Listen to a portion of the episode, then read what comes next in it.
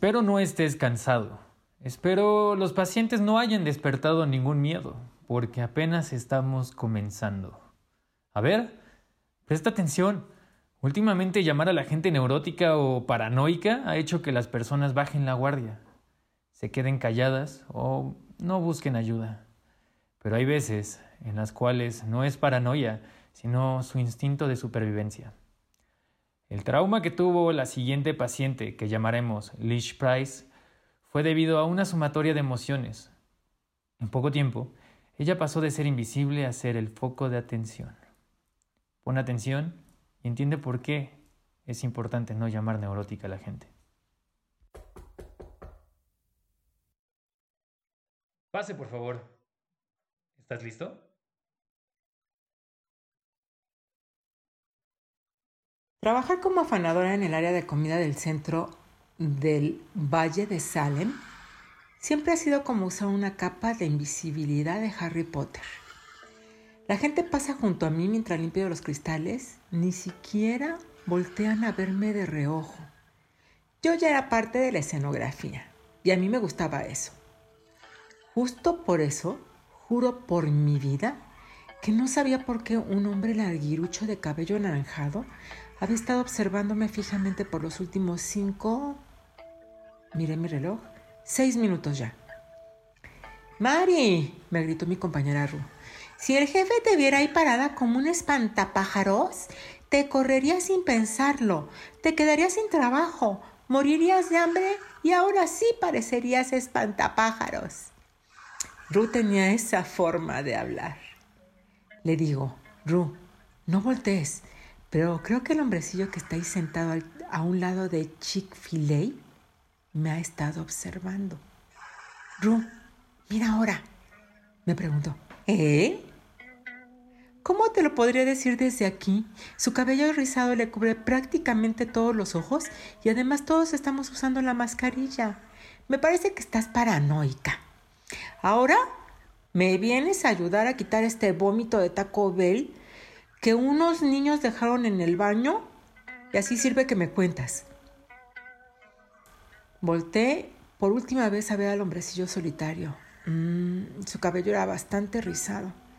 Seguí a Ru al baño y le seguí contando. Ru se interesó mucho en la historia de mi vida desde que le conté que me crié en un hogar adoptivo. Desde ahí quería saber cada mínimo detalle de mi vida. Me parece un poco desesperante, pero mm, al fin y al cabo, no tengo nada mejor que hacer. Haría cualquier cosa por apartar de mi mente lo desagradable que parecía eso, una mezcla de nachos con queso y rollos de canela. Guacala. Bueno, como te dije, nunca conocí a ninguno de mis padres biológicos. He hecho todo para encontrarlo solo para saber de dónde vengo. La historia médica, solamente eso. Eso era mentira y Rulo sabía. Su sonrisa condescendiente la delató. Yo suspiré y dije, mira, lo que realmente quiero son respuestas y saber por qué. Me hice una prueba de ADN de ascendencia y resulta que tengo un hermano. Necesito saber si también fue abandonado y está viviendo solo. Habíamos ya terminado de limpiar el desorden del baño sorpresivamente Solamente me dio por vomitar tres veces, lo cual realmente fue poco considerando el desorden que hicieron esos chamacos.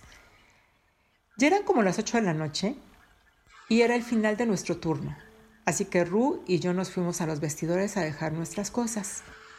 El centro comercial estaba vacío y callado, justamente como a mí me gusta. Miré hacia las mesas cercanas de Chick-fil-A ya no estaba el tipo ese de cabello rizado de color anaranjado. Mm, Ru seguramente tenía razón. Era mi paranoia. Me despedí de Ru y del resto de mis compañeros y me dirigí hacia el metro para irme a mi casa. Mi apartamento estaba tan solo a tres estaciones, haciendo mi camino bastante corto. Ya nada que ver con aquel horrible trabajo anterior que me tomaba una hora y media en llegar y otra hora y media en regresar. Mientras caminaba, escuchaba la canción Palabritas. Estaba medio sonámbula, soñando despierta, cuando de repente me interrumpió el zumbido a mi teléfono. Quien llamaba era un código de hada cercano, pero no estaba en mis contactos. Me quedé pensando en si debería dejarlo ir al buzón. No quería verme envuelta en una de esas llamadas de telemarketing. Ah, ¿Qué más da? Contesté la llamada. ¿Hola? Escuché del otro lado. Oh Dios, no puedo creerlo. Contestaste la llamada. He intentado encontrarte durante un buen rato desde que tomé esa prueba de ADN y me enteré que existías. Escuchar esas palabras me hizo sentir eufórica, dándome la impresión como cuando tienes la última pieza de rompecabezas y al final lo terminas. Mi hermano también se había hecho la prueba de ADN. Entonces me explicó que había buscado mi teléfono desde el día que recibió aquel mail diciendo que tenía una hermana. Quise conocerlo de inmediato. Acordamos vernos al siguiente día en una pizzería cercana a su departamento. Estaba feliz, pero incrédula. Aunque era mi hermano, aún no lo conocí y a decir verdad me sentí aliviada de poderlo conocer en lugar público. Me costó mucho trabajo dormir esa noche, solo pensaba en el día siguiente. Tenía tantas preguntas para hacerle. Esperar solo un día me parecían siglos, pero el tiempo pasa y ya casi eran las siete y media, la hora en la que acordamos vernos en la pizzería de Pepe. Entré a la pizzería, miré alrededor, había otras seis personas en el restaurante. Crucé la mirada con un hombre alto de veintitantos años, justo de mi edad. Ella estaba seguro de lo que para mí era una sospecha. Y después de que gritó mi nombre, nos abrazamos muy fuerte y empecé a llorar. Esta era la primera vez en mi vida que abrazaba a alguien de mi carne. Su nombre era Ryan y tenía el mismo corte de cabello que yo, el mismo cabello negro. Le pregunté todo acerca de él y de nuestros padres. Me dijo que también fue adoptado desde que tenía muy corta edad pero sus padres adoptivos lo ayudaron a encontrar a nuestros padres biológicos y que de hecho los conoció cuando él era realmente muy joven. Me contó que tristemente eran adictos, que nos tuvieron en una noche de pasión. Luego de esto, de haberlos conocido, mi padre murió de una sobredosis y mi madre se suicidó. Le hice muchísimas más preguntas, pero me dijo que eso era todo cuanto sabía de ellos, ya que sus padres adoptivos no quisieron que los buscara de nuevo, porque obviamente eran una mala influencia para él. Seguimos contándonos de nuestras vidas. Me enteré que nació el 22 de octubre, igual que yo. Sí, somos mellizos. El tiempo voló. Ya casi estaban por cerrar la pizzería, así es de que decidimos continuar la conversación en el departamento de Ryan. Llegamos. Tenía una casa de lo más linda. Me explicó que terminó una maestría y se había convertido en contador. Después de un rato de plática, pedí pasar al baño. Al entrar al baño me miré en el espejo. La persona del reflejo era completamente diferente. Era como si mi mala suerte hubiera ya desaparecido. Tenía una sonrisa en la cara que jamás había visto. Ahora tengo familia. Me estaba viendo en el espejo cuando vi una gota roja cayendo de mi nariz. Claro, algo debía arruinar ese momento. No había papel de baño, así es de que miré en el gabinete buscando algo para detenerme la sangre. No me gusta osmear los baños ajenos, ¿eh? Pero, qué cara, somos familias. No hay nada malo con una ligera ojeadita. Miren el gabinete, pasta extra, un rastillo eléctrico y pintura de cabello. Hice lo mejor que pude para no carcajearme. Qué pena tener cana a los veintitantos. Bueno, decidí que ya había husmeado lo suficiente. Así es de que usé el baño, lavé mis manos y estaba por salir del baño cuando sentí vibrar mi teléfono en la bolsa del pantalón. Era el departamento de policía. Mm, ¿Qué podrían querer conmigo?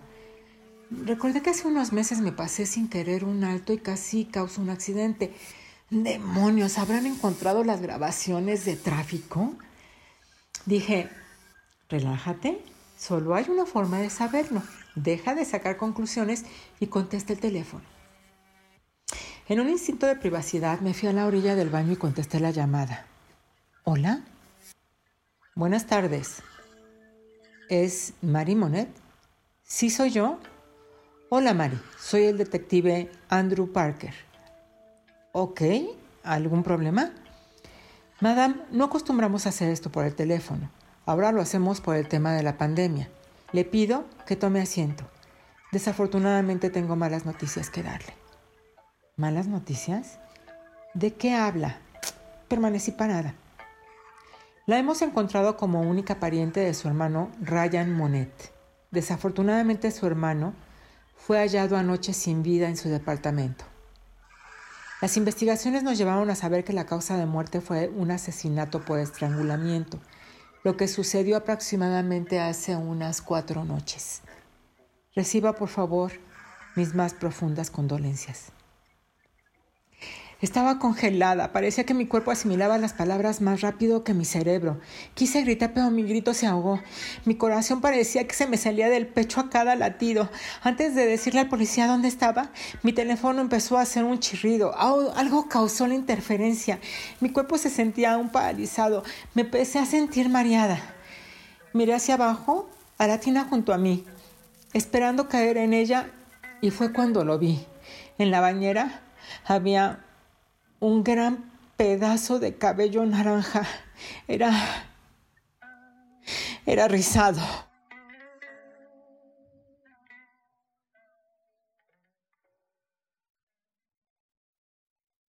Para más información del programa, videos, imágenes y datos curiosos, visita nuestras redes sociales.